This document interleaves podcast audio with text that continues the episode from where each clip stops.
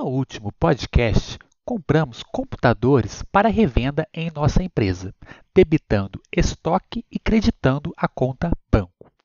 Agora, vamos comprar um computador no valor de R$ 2.000 para usarmos no dia a dia da nossa organização, para realizarmos controles administrativos e outras ações. A contabilização da compra desse computador seria a mesma realizada no podcast anterior? É o que descobriremos agora no nosso Falando Contabilês.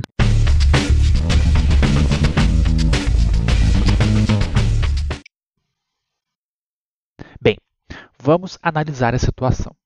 Como sabemos, temos que identificar o motivo do fato contábil para descobrirmos onde registrar o débito. O crédito será a origem.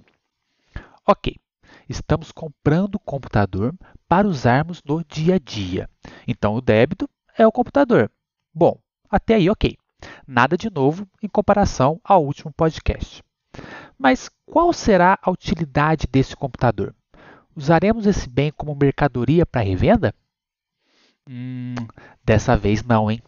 Note-se que desta vez o computador não é uma mercadoria que será vendida. O computador fará parte da empresa, usado para manutenção de suas atividades. Não é isso que a conta estoque, usada anteriormente, representa. Temos que detectar uma conta que demonstre os bens que a empresa usa em prol de sua atividade, para aí sim registrarmos o débito. Vamos fazer essa busca juntos. O computador dura mais de um ano ou menos de um ano em uma empresa? Mais, né? Assim sabemos que o impacto será no grupo do ativo não circulante.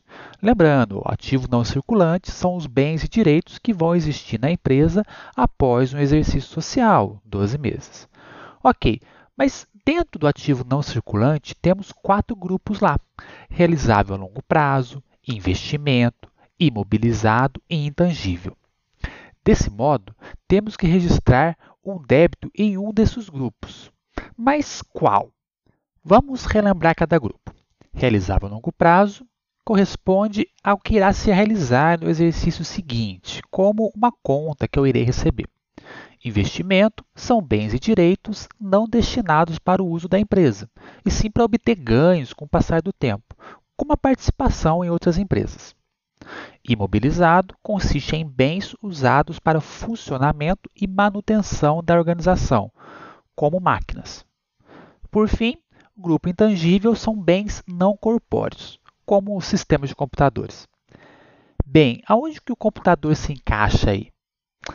Ele é um ativo imobilizado, pois sua função é justamente atuar em prol das atividades da empresa, na manutenção das organizações. Assim, devemos então registrar o débito na conta Máquinas e Equipamentos, que representa o computador, dentro do grupo Ativo Imobilizado, que por sua vez faz parte do ativo não circulante. Estamos usando o contabilês para registrar um computador e passar a informação que esse computador vai ser utilizado na organização diferentemente de quando o computador é registrado no estoque.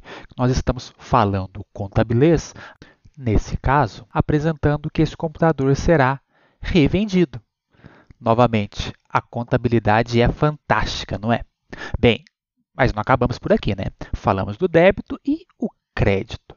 Bem, a compra desse computador vai ser via Pix, R$ 2.000 saindo do banco igual o lançamento do podcast anterior. Assim não temos novidade. Eu vou passar a mesma informação, ou seja, eu vou diminuir o meu banco. Como que eu diminuo o meu banco? Fazendo o crédito. A origem é a saída do dinheiro do meu banco. Então, o crédito na conta banco no valor de R$ 2.000, que é o mesmo valor do nosso débito. Ou seja, uma compra de computador para uso de uma empresa via Pix é escriturada com um débito na conta máquinas e equipamentos, do ativo imobilizado que fica dentro do ativo não circulante, e um crédito na conta banco, do ativo circulante. Continuaremos essas práticas contábeis nos próximos podcasts. Até lá!